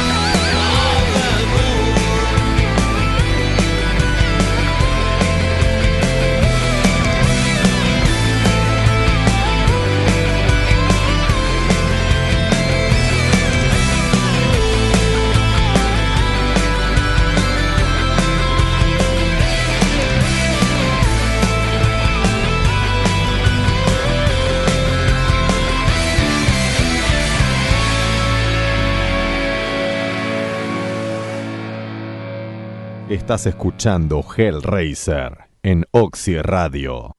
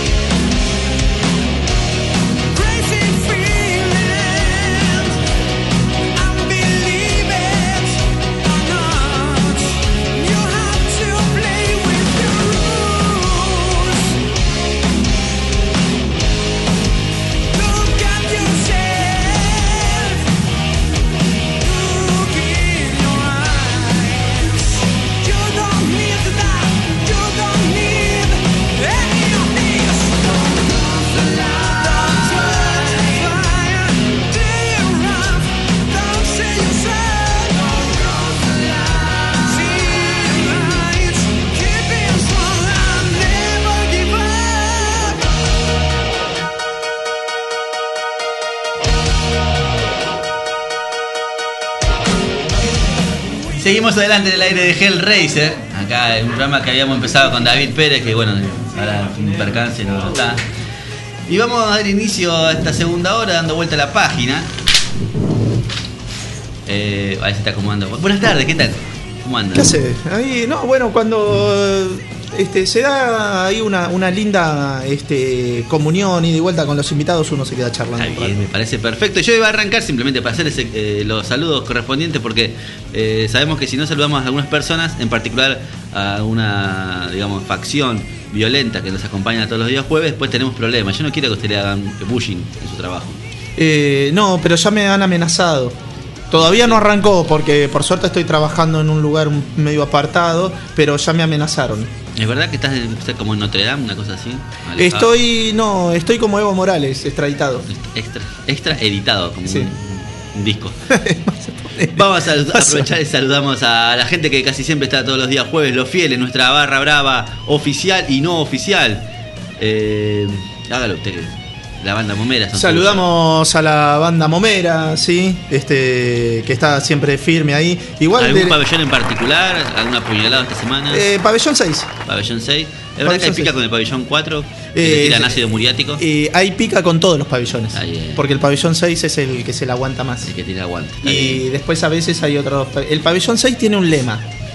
Entrás si querés, salís si podés. Muy original, no se le ocurrió nunca a nadie. Eh, Claudio haciendo amigos acá presente. Eh, saludamos a mis compañeros de laburo, a Lean, que está ahí seguramente escuchando. Eh, no está Pablito, pues ya se fue. Me olvidé de avisar a Lean que le dejé salir antes, porque entró antes. Pero bueno, a todos los pibes de Baxerio que estén escuchando. Y, nada, y a Jorgelina Barraza, que allá anda Marito Iglesia, que anduvo ahí con el tema de la plaza por asalto, renegando por algún. Eh, hicieron una actividad artística y después algún cabeza de termo la, La arruinó. La, la arruinó, pero eh, no importa, siempre poniendo la otra mejilla. Hay que ajusticiarlo. Sí, hay que poner la otra mejilla y seguir construyendo lo que otros eh, solo eh, quieren romper con odio, nosotros vamos a construir con mucho amor, así que un abrazo grande para ellos y a, bueno, a toda la gente de Mar del Plata. ¿Qué otro saludito? Había mucha gente Eh, saludando en la transmisión, pero la verdad no vi. No, no, bueno, Víctor Redondo nos saluda. Ya el día y- que no lo escuche Víctor estoy preocupado. Sí, el día que. La otra vuelta me pasó que Víctor no mandó mensaje y yo dije, loco, ¿escuchaste el programa? A mí me mandó la- el programa que yo estuve solo, me mandó y no le contesté porque soy un mal educado. Bueno, ahí Víctor, y nos deja, me deja un mensaje Víctor, ¿sabes qué dice Víctor? Dice, abrazo, estoy escuchando, Gunner es muy buena banda, los vi en vivo con Aaron, ¿sí? Aaron Briglia se refiere, cantante Ah. actual de... Porque hay- una banda de Helper. Barcalcer que se llama Aarón también. Va- ¿De Balcarce? Sí, sí. No, no, pero él, él se Se refiere al cantante, Aaron que el cantante que pasó por las filas de Gunner. Este... Y pasó por este, las filas de Critical también, actualmente en Hellcat. ¿sí? Así que mirá si tiene. Si gastó zapatilla Víctor pateando Oh. el circuito. ¿eh? Mirá si gastó zapatilla. Vaya que Estamos conoce hablando ese de- muchacho. de unos años atrás. Y quería ver si podía. A ver, la, me dijiste los, los saludos. Este. Hay mucha gente copada que nos escucha. Yo no sé por qué Ah. la gente buena onda nos escucha nosotros. Bueno, mira, estaba mirando y escuchando Leonardo. Leonardo, quien fuera, este, o quién es, vamos a decir. Ahí, quién es, este, cantante y guitarrista de la banda Kivalion, ¿sí? Uy, vi una publicación ahí. ¿Qué pasó? ¿Agarrar nostalgia? hay hay un poco de nostalgia, sí. Vamos a, y eso me provocó, vamos a empezar a publicar cosas viejas que tenemos. Vamos a empezar por de Kivalion y de un montón de, de ¿Tenemos bandas y de ¿Tenés cosas. canciones de vieja grabada, cassette? Eh, ¿Hay para poner cassette acá, operador? Sí, dijo que sí. ¿Sí? ¿Hay para poner cassette? No, no, dijo que no. la hacemos andar. Así que me preguntaba, bueno, ¿quién es? Eh, eh, Lady Macbeth, ¿sí? Lady Macbeth. Este, estábamos ahí con, con Pablo, el bajista, y con Claudio Astroboy, el cantante y tecladista. Este, Julián Frías, ¿sí? Julián Frías, que no es Julio Frías, No, es no. Julián Frías. Por suerte no es Julio Fría, porque si no tendría problemas con la ley, pero bueno. Nah, ¿Por qué, por por qué favor. con la ley? Así que bueno, eh, les recuerdo, estén atentos a las redes, vamos a estar publicando un disco y dos entradas, eh, el disco de Lady Macbeth y las dos entradas para el viernes 4 de abril. Y hablando del viernes 4 de abril, el show que está organizando Anubis Music, ¿sí? donde se van a estar presentando Matras, Influencia, Curwen y Magos, Lady Macbeth, que acaba de pasar acá por la mesa de Hellraiser, y la otra banda que se va a estar presentando es Gunner. Y justamente de Gunner está con nosotros este. Rox. ¿Rox? ¿Te podemos decir Rox o, o no? Rox es solamente para la otra etapa. Como quieran, Rox eh, o mi nombre real, Rodrigo Bugallo, que también lo, lo pongo en muchas redes, así que nada, no pasa nada. Rodrigo Rox es lo mismo para mismo. vos. Es lo mismo, sí. el- Rox es mi nombre artístico, que es el que usé para mi disco, pero la gente nada me dice como, como quieran. Bueno, entonces- Bienvenido, Rodrigo. Buenas tardes. Bueno, Rodrigo gracias chicos, Hellraiser de nuevo, un gusto estar acá, gracias por la invitación. Por segunda vez. Y segunda bueno, vez. haciendo un poco de ruido para ver qué es lo que va a pasar el 4 de abril, ¿sí? Sí, sí, exacto. Eh, estábamos recién, bueno, hablando con los chicos de Lady Macbeth, que es este como un renacimiento de la banda, y lo mismo pasa con Gunner, ¿no? Casi un año Gunner, eh, puede ser, este, fuera de, de circuito. Un año sin tocar, pero eh, estuvimos grabando, estuvimos trabajando en el nuevo disco que sale ahora, ya este año. O sea Así que la- no es parar que- en realidad no paramos nunca. No es que la banda se separó, que No, la no, banda. No tomaron Por- vacaciones, nada. Simplemente se centraron en la grabación. Claro, o sea, fue la otra parte del trabajo, que es eh, adentro del estudio, que lleva mucho, eh, pero bueno, no hubo buenas propuestas de shows en vivo y la verdad que le queríamos dar un poco de prioridad al disco nuevo, pues un disco largo y, y requería de mucho de nuestro tiempo, así que bueno, nada, este, ya si Dios quiere va a ver la luz ahora en este 2020. Ah, no, 2020, sí, 2020. Va- van en contra. Sí, estamos en el 2020. Ya, Sí, pasa viste que, dicen 2020 y uno se les mezclan los números. Estamos, aparte en marzo, to- como que todavía no te acostumbras al año nuevo. eh. Recién empezó el año todavía. claro. Todavía completás 19, ponele. Todavía te cuesta escribir 2020, ¿viste? Te- Claro, ya tenés la costumbre. Y me decís un disco largo a contrario de lo que se maneja hoy en día en cuestiones musicales, ¿no? Que, que van todo al, al consumo inmediato, a lo corto. Ustedes van a salir a la cancha con un disco largo. Eh, ¿Por qué? ¿Se dio así? ¿Había muchos temas Un poco- que no querían dejar afuera? Un, un poco y un poco. En realidad, eh, fue ya te- nosotros habíamos hecho muchas canciones. En su momento, cuando hablamos con la compañía que lo va a editar, que es una compañía danesa, eh, Lions Pride Music, le dijimos, bueno, tenemos un disco de 15 canciones, ¿cómo, cómo lo quieren hacer? Y bueno, hubo una contraoferta a la compañía que nos interesó, que en realidad va a ser un disco con 12 canciones oficiales y van a haber tres bonus track que va a ser para una edición en Japón. Excelente. Eh, quizá, si, si se da, acá en Argentina haya alguna edición propia eh, nuestra con algún con otro bonus track o alguna alguna rareza como para marcar alguna diferencia en la edición, pero bueno, la idea en realidad serían 12 canciones más tres bonus track. Ustedes, como banda. Perdón, Claudio. No, por favor. Ya tienen experiencia, ¿no? Con, con- con sus materiales anteriores, en, en- Sí. que fueron editados en Europa, en algunos países. Sí, en realidad este es nuestro cuarto disco de estudio. Ya tenemos tres álbumes. Eh, bueno, te contamos un poco, el año pasado tuvimos todo el año trabajando en este último disco. Y bueno, vos avanzaste, arrancaste, digamos, diciendo algo que es real. Hoy por hoy las bandas, eh, va, los artistas en general trabajan mucho en la inmediatez, ¿viste? Con las plataformas, sacan un tema, dos, un single y lo lanzan. Y están todo el tiempo como que dándole de comer a los fans en ese sentido.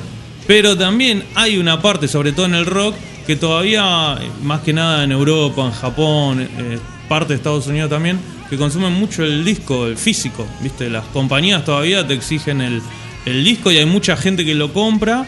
Y, y la, la cajita y el librito y toda, toda la, la tradición esa todavía se mantiene. Así que un poco también eso lo tenés que hacer. No podés vivir de tirar singles a Spotify nada más, porque es muy, muy flaco eso. Te, te quedás, eh, viene otro al lado tuyo, te sacó un disco y ya te pasó. Las Pasa- bandas afuera. Pasa el siguiente, pasa el siguiente, Eh, pasa el siguiente. Claro, las bandas de afuera incluso hasta sacan ediciones en vinilo. En Europa está el vinilo de vuelta.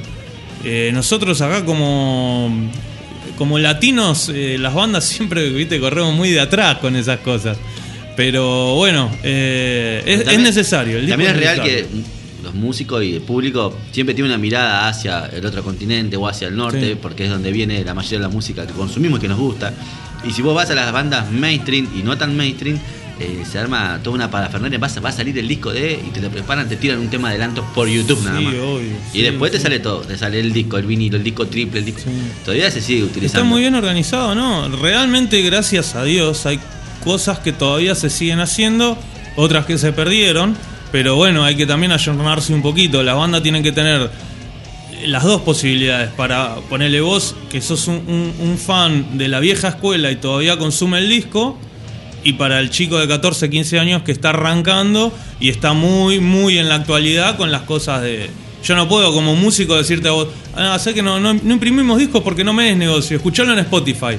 Es horrible. O sea, a mí como músico me da bronca no poder vendértelo y no poder abastecerte como fan del producto que yo estoy vendiéndote. Y lo mismo a un chico que viene hoy, un adolescente de 14, 15, 17 años, que te dice, che, ¿dónde lo puedo escuchar en Spotify? No, nosotros no, no lo subimos porque ya está, ahí ya perdiste un grupo de, de chicos que te van a comprar si les gustaste, te compran el disco, los pines, la remera, todo. Claro, tenés que buscar la forma de abarcar todo tipo de público. Las bandas tienen que tener, eh, sí, sí, tienen, que- t- tienen que poder tener opciones para todos. Sí, sí. Antes era el disco nada más, hoy tenemos la otra opción que también hay que, hay que estar ahí. A la, a la hora de decir, bueno, vamos a grabar el disco, vamos a editarlo con un sello danés, que va a tener, eh, como decía anteriormente, el, el bonus track para la edición japonesa, todo eso. ¿Quién se encarga en la banda de hacer todo eso? ¿Hay alguien que trabaja puntualmente en los contactos de las discográficas con las que ya trabajaron, busca distribuidores, o es lo que le va llegando a ustedes? ¿Buscan o reciben? Por, hoy, hoy, te digo, hoy por hoy, ya, como te decía, al cuarto álbum, gracias a Dios hay como una, una mínima cosita de que ya tenemos como un grupito de gente que trabaja con nosotros. De hecho, la compañía con la que firmamos eh, para este disco ya nos había hecho una oferta en el disco anterior, pero nosotros ya teníamos un contrato con otra compañía, así que bueno, no, no, no lo concretamos y quedó pendiente para el, el próximo trabajo, que es el que se va a lanzar ahora. Eh, esto se remonta a nuestro primer disco en realidad, cuando eh, realmente no nos conocía a nadie, ni 10 personas. Eh, estamos hablando, bueno, a ver si nos situamos en el tiempo, un, un- un poquito antes de la explosión de YouTube, de las redes sociales. Primer disco nuestro fue en el 2010. Que si bien existía todo, pero no estaba tan masificado como No ahora. estaba, no estaba todo acá. No estaba todo en el celular, no estaba Instagram, transmito en vivo, subo historia. Eso no, todavía no. Eh, incluso habían un montón de bandas que todavía no se habían juntado para tocar. Entonces nosotros no sabíamos tanto que, la movida estaba resurgiendo. Ahí sí hubo un trabajo más que nada mío, de mucha molestia a, la gente que yo iba, no sé, consiguiendo por contactos, viste, que la verdad que ya no me acuerdo. Mandando material diciendo, somos tal banda de Argentina, pasas uno, dos temitas. Bueno, de 100 que molestás, dos, uno, dos, Te van a responder. te responden, viste, y te dicen, che, y a ver, pasame un temita más. Listo, a esa hay que tener Claro, que empezar a, apuntar a acosar. Hasta que bueno, salió el primer contrato, así, gracias a Dios. El primer disco salió con Retrospect Records, que fue un sello que ya no existe más, era un sello eh, norteamericano. Eh, ellos nos editaron en toda Europa, Japón, en Argentina no se editó el disco, porque bueno, esas cosas que, que suceden acá, te dan bola afuera, pero acá no. Y hicimos una edición nuestra con nuestro con el primer cheque que cobramos las regalías. Dijimos, bueno, ¿qué hacemos con esta plata? Eh, que tampoco era tanta, pero para nosotros era una fortuna. Y nos alcanzó para hacer una pequeña edición de nuestro primer disco, que fueron creo que 300 copias. eh, que bueno, en esa invertimos nosotros para la gente acá, porque la gente acá también quería comprar. Y no le podía decir, eh, manda, Andá eBay. Mandá un, mail a la, claro, un mail a la compañía, gastate 50 dólares en el envío. Había que tener alguna, un poco lo que hablábamos antes. De tener, a tocar también tenés que. Claro, lo que hablábamos antes de tener disposición del material, a disposición tuyo del material, ¿viste? Para que no se quede nadie sin, sin escucharte. Y bueno, ahí arrancó. Y después, bueno, ya para el segundo disco sí hubo una edición argentina, gracias a Dios, por Pulmonar Records. Eh, y para el último disco, que, que es lo que estamos escuchando de fondo también. Así que es como que eso ya dentro de todo está como armadito, ¿viste? Camina Porque- más solito ahora. eso por suerte sí, porque bueno, ya veníamos de todo lo... Tampoco dejamos pasar tanto tiempo entre un disco y otro. Fíjate que si vos- nosotros cada dos, tres años ya editábamos algo nuevo, porque si no, se enfría mucho. Eh, la gente y uno, ¿viste? Es como que vas cambiando y, y, y el que te compró el anterior vos querés que te. O sea, la propuesta no puede cambiar tanto po- tampoco, porque eh, si le cambias mucho el mapa, ya por ahí no le va a gustar, entonces se va a ir a escuchar otra cosa. Eh, pero bueno, está bueno también ir renovándote un poquito, ir tirando cosas nuevas. Pero tenés que medir un poco. Tiene, o sea, Sí, ya depende saben de- como que tiene una marca registrada la banda, eh, tiene que respetar. Sí, hay bandas que- para el público. Hay bandas que no, ¿viste? Hay bandas que te tiran un disco de puro hard rock y el siguiente disco es un acústico. Todo bien. Yo no, lo, no, coincido con esas cosas. Eh, vamos a usar el ejemplo de las grandes bandas. Tenés una banda como Iron Maiden que hace 35 años que están haciendo, eh, siempre ofrecen lo mismo, o sea, la misma propuesta, eh, y no hay un tema de Maiden que te defraude. O sea, todos, pones cualquiera y al que le guste Iron Maiden le va a gustar. Iron Maiden, ACDC. Igual ahí yo Judas Priest. per- permitime disentir, creo que en los últimos discos cambió un poco la propuesta, con la misma base. Quizá pero un me parece, sonido. me, me parece que tiene largos, le, le han agregado quizás una cuestión operística que en los primeros discos no tanto tienen, son más tradicionales. Igual, Al- Una cosita nueva siempre en el disco también tenés que ofrecer. No podés hacer exactamente lo mismo. Puntualmente en el caso de Iron Maiden, yo creo que la innovación, si se quiere, que te ofrecen ellos disco tras disco, es en cuanto al sonido, que creo que es un poco lo que decís vos. Te Pero van son- tirando, viste, audio distinto en cada disco. Está bueno, qué sé yo. Creo que son, son bandas, ¿no? Que por ahí ha- hagan lo que hagan, sabe que no va a defraudar nunca, ese, ¿no? ese es el tema, claro. Por eso te decía Iron Maiden, ACDC, Llegan a un Judas punto- Priest. Son siempre, viste, son, son una piña. O sea, que le gusta, le gusta y le va a gustar siempre. Eh, y bueno, es un poco la. Ese es el ejemplo que uno también quiere tomar. Eh, qué sé yo, es lo que creo que va. que por el lado que hay que ir. Musicalmente, ¿qué es más difícil? ¿Mantener un- dentro de los parámetros que vos querés sonar o tirate a innovar? No, ahí ya, ahí, ahí ya es un poco también lo que te sale. Te tenés que dejar llevar un poco y en nuestro caso nos sale un poco siempre, si bien dentro del género, ¿no? Que es el, el rock. La propuesta nuestra nunca fue inventar nada. Siempre fue un poco, sobre todo como te decía en el año que salimos, traer un poco las raíces del rock, la, la, la vieja escuela, ¿no? Viste que después de, después del 95, 96 es como que la música cayó en un, en un vórtice horrible que, que- que no había...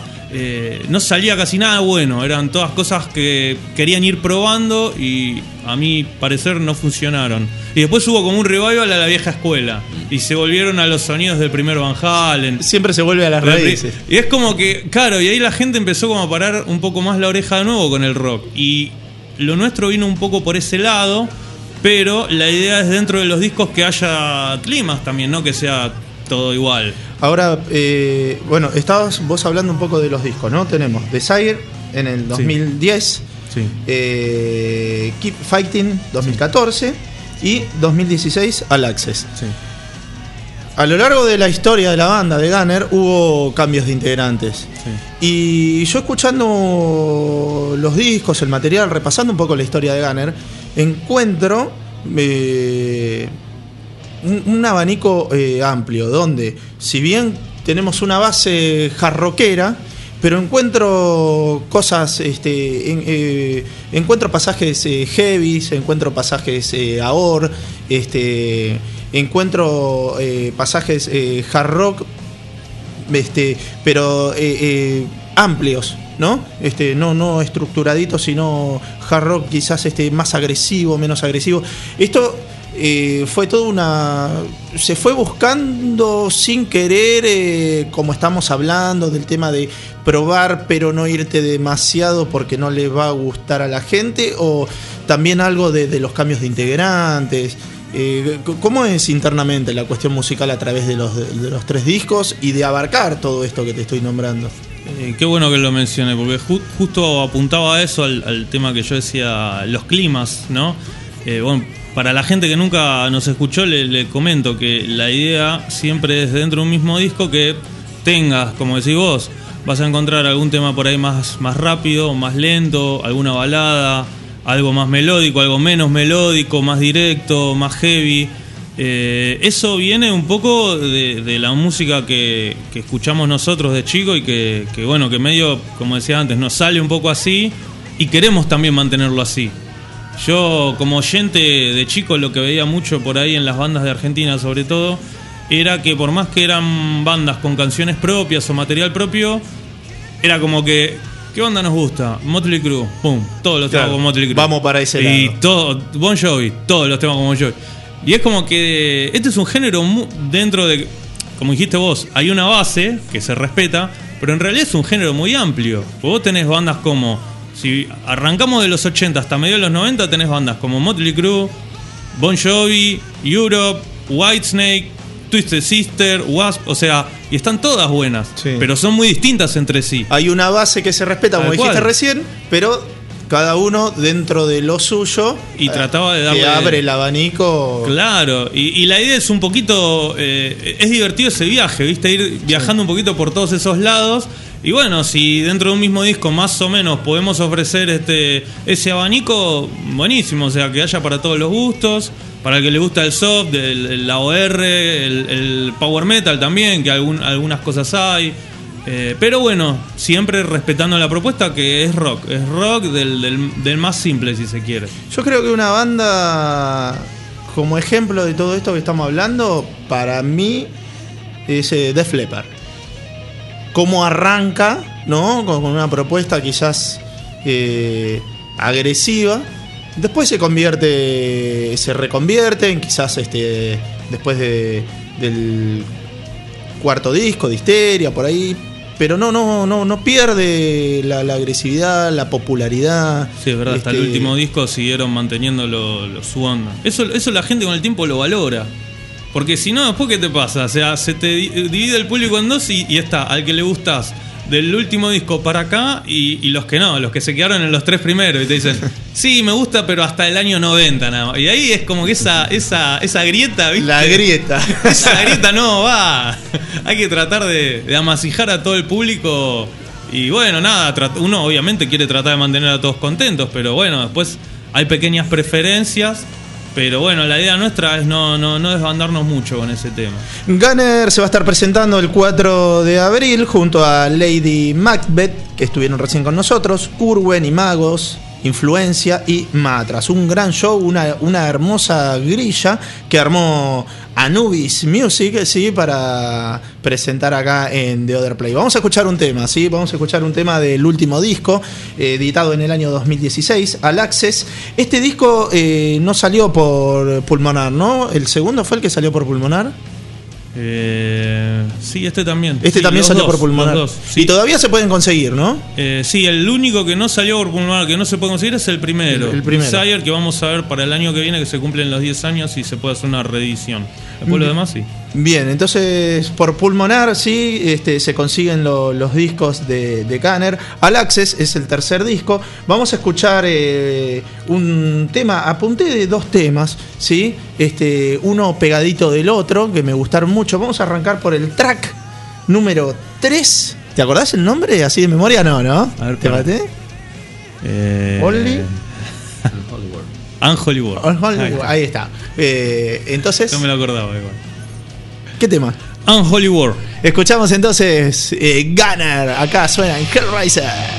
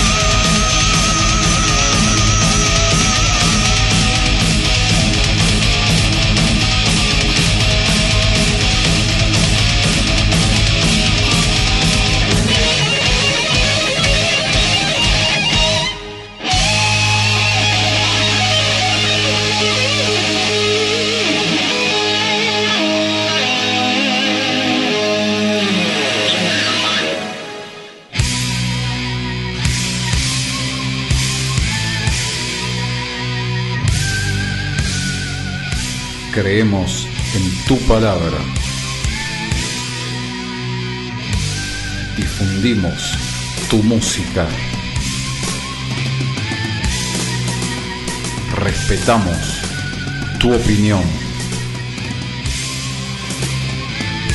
Hellraiser. Hellraiser. Por Oxy Radio. Estás escuchando Hellraiser en Oxy Radio.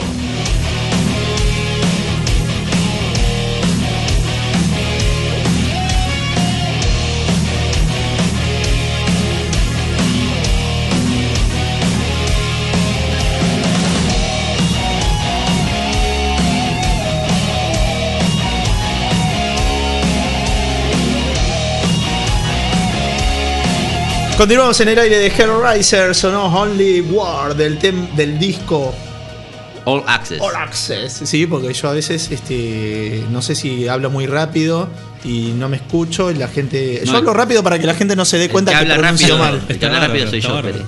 ¿Eh? El que habla rápido soy yo. Bueno, pero a veces El que- acelerado. Que, la gente no se dé cuenta que yo pronuncio mal. Bueno, estábamos hablando un poco del aire, ¿no? Porque nosotros arrancamos hablando de, de la actualidad de la banda. Este, que a veces, bueno, pensábamos, yo particularmente pensé que, que la banda había, eh, no te digo separado, pero como había, había estado en un stand-by, eh, cosa que vos me, me- me corregiste, me dijiste que no, se estaban dedicando al disco. Y bueno, hoy en día, viste cómo es. Eh, si no estás presente todo el tiempo, parece que este, no existís Claro. más. Hay una, hay una mala costumbre de. Nos Es- acostumbramos es, a es eso. agotador estar subiendo y generando contenido todo el tiempo. Sí, pero sí, es, la verdad es que así, es, es así agotador, es agotador, pero bueno, eh, uno hace lo que puede, tiene una vida también. Sí, obvio. Eh, pero bueno, Gunner estaba trabajando en el último disco y arrancamos un poco hablando de, de la actualidad ¿no? de la banda. Eh, la banda inicia en el 2002-2003. Exactamente. Más o menos. Sí. Y en el 2010 recién sacan el primer disco. Esto se da porque todo este tiempo en el medio fue el que tardaron en estabilizar, en tener una formación estable para poder grabar algo. Y viste que es como, viste cómo es el proceso. En realidad, primero no arrancás pensando en grabar un disco, arrancás con tus amigos, tocando los covers de las bandas que, que escuchan y jugando un poquito. Después con el tiempo, bueno, eh, te animás a hacer un poquito de música propia y, como que vos también vas comprándote lo que vos haces, vos decís, che, esto está bueno, a ver, lo vamos a trabajar un poquito más o no. O bueno, eh, es todo un proceso, como vos dijiste. En el medio, bueno, eh, puntualmente yo esto lo empecé cuando eh, estaba terminando el colegio, la secundaria, con amigos de aquel momento del colegio. Y es justo en una etapa complicada, porque después terminás el colegio y están los que realmente quieren seguir, o bueno, los que ya quieren trabajar, estudiar y, y- y dedicarse a otra cosa. Entonces, eh, bueno, ahí por ahí es cuando uno también tiene que pensar, bueno, me quedé solo, ¿qué hago? ¿Continúo? ¿Busco otra gente? ¿Hago la misma que ellos y me voy a la fácil, viste, por ahí, que es buscar un trabajo y chao? Este, así que bueno, sí, es, es un proceso, pero bueno, empieza un poquito como un juego y después le vas encontrando la vuelta y, y hacer lo tuyo. Eh, ¿En qué momento vos haces un clic y te das cuenta de que eso que empezó ensayo, amigos, secundario, Mm. se puede empezar a transformar en algo real, algo concreto, en decir, che, esto va Mm. en serio, no sé si voy a ganar plata o no, pero va en serio esto. ¿En- ¿En qué momento? Cuando sale quizás cuando, cuando materializás el primer disco, quizás? Eh, y en tu cabeza casi, casi de entrada, digamos. desde el. Desde que chupaste la viola. Tenés un- una. un- hay una parte de tu mente que es la que está como con los pies en la tierra, que dice, bueno, para que soy chico, tengo mi viejo, que esto, que el otro.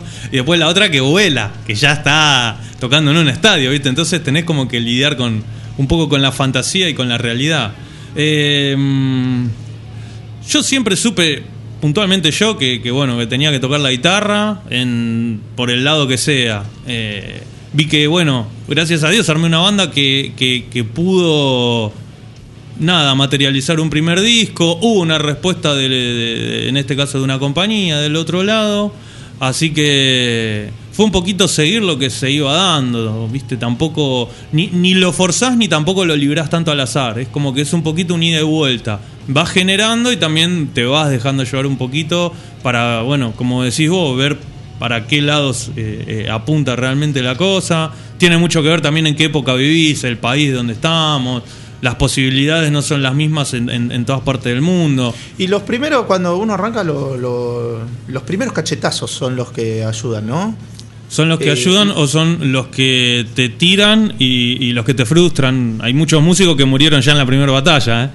Claudio. Eh, de, mirando la película de ahora, 2020 hacia atrás, Sí. eh, ¿podés ver exactamente en qué momento de- estás por flaquear y dijiste, no, tengo que seguir porque yo voy a llegar a donde quiero llegar? Eh, esas cosas más que nada por ahí suceden cuando eh, se va algún músico de la banda que, que por ahí vos no quisieras que se vaya. O no es que vos no quisieras que se vaya. Querés que se vaya, pero quisieras que vuelva a ser como era al principio cuando hacía las cosas bien. Como matrimonio más o menos. Claro. es como que vos ves el potencial y decís, ahora esta persona no está rindiendo más en el proyecto, eh, pero me gustaría que vuelva como estaba un año atrás o dos años atrás cuando las cosas eran distintas. Eh, no sé si es que uno flaquea, viste, y quiere bajar los brazos, pero es como un cansancio que vos decís, bueno, incorporar gente nueva, viste que es, e, es agotador anímicamente y un poco mentalmente también, porque la persona se adapta, el otro se adapta, pero vos también tenés como que adaptarte un poco y conocer al otro, porque mal que mal terminás forjando como una especie de amistad. Eh, Y aparte vos recibís músicos, o sea, en el proyecto se va un músico, viene otro y pasa y te vuelve a pasar lo mismo.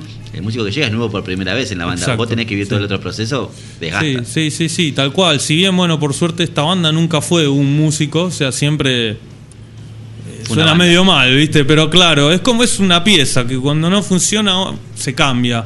Se, ¿Viste? Viene otra y vuelve a funcionar bien. Si no, Por el bien no del resto de la banda. Por el bien del proyecto, claro. No, no, no, no es por ningún bien en particular. La, la formación este, hoy de la banda es la, ul- la, la misma de- del disco de All Access.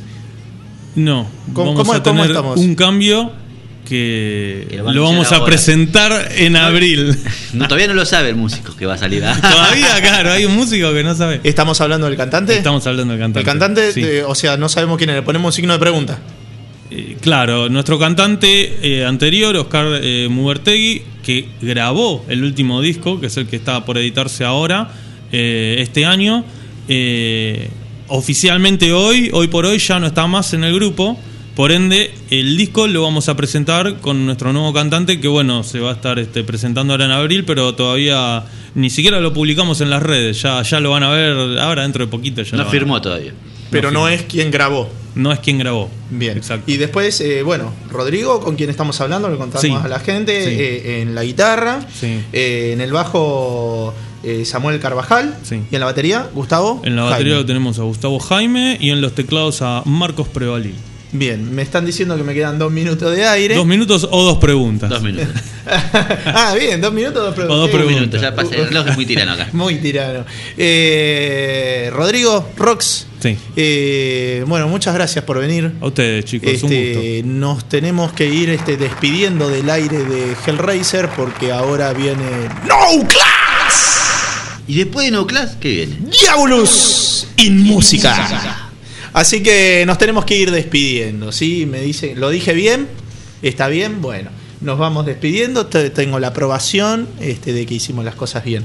Espero este Esperemos primero que la fecha se pueda hacer. Esperemos que la fecha se pueda hacer eh, con, con el tema este que estábamos hablando antes. Pero bueno, vamos a pensar que sí. eh, ¿sí? El 4 de 4 abril. de abril. El renacimiento. Si que, bueno, el relanzamiento, digámoslo, ¿no? Porque si bien la banda nunca paró, pero pa- para el ideal de la gente sí, es como sí. que la banda había parado. De hecho, vamos a presentarles un temita nuevo para que escuchen ya de qué se trata el, el nuevo álbum. Así que sí, sí, sí, tal cual. Va, va a haber una, una, una, una renovación en la propuesta para, bueno, nada, ir divirtiéndonos más. Excelente, excelente. Entonces, eh, Gunnar, ¿sí? Este, presentándose el 4 de abril, en, de abril, bien digo, en The Other Place, junto a Matras, Influencia, Lady Macbeth, Curwen e Imagos. Todo organizado por Anubis Music. Rox, segunda vez que venís en el programa, la vez anterior por tu proyecto solista. Exacto. Muchas gracias por venir, Claudio. No olvidemos que de Other Place quedan Almagro, Vascon 104, Vascon y La Vía. Sí, yo creo que decís The Other Place, ya todo el mundo sabe. Sí, pero bueno.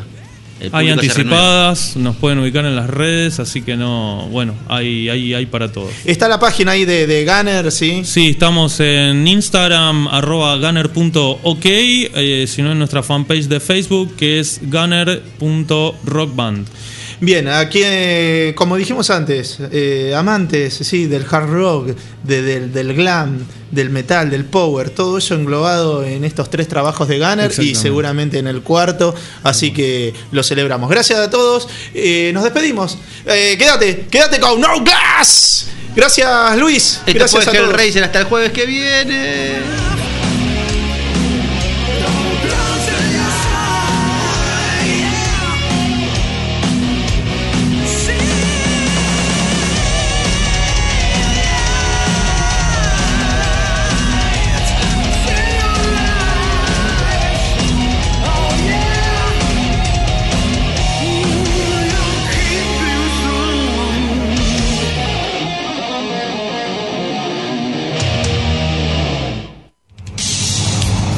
Jueves de 18 a 20, Hellraiser. Conducen David Pérez y Claudio Brites. Hellraiser. Los jueves de 18 a 20, aquí por Oxy Radio. Oxy Radio.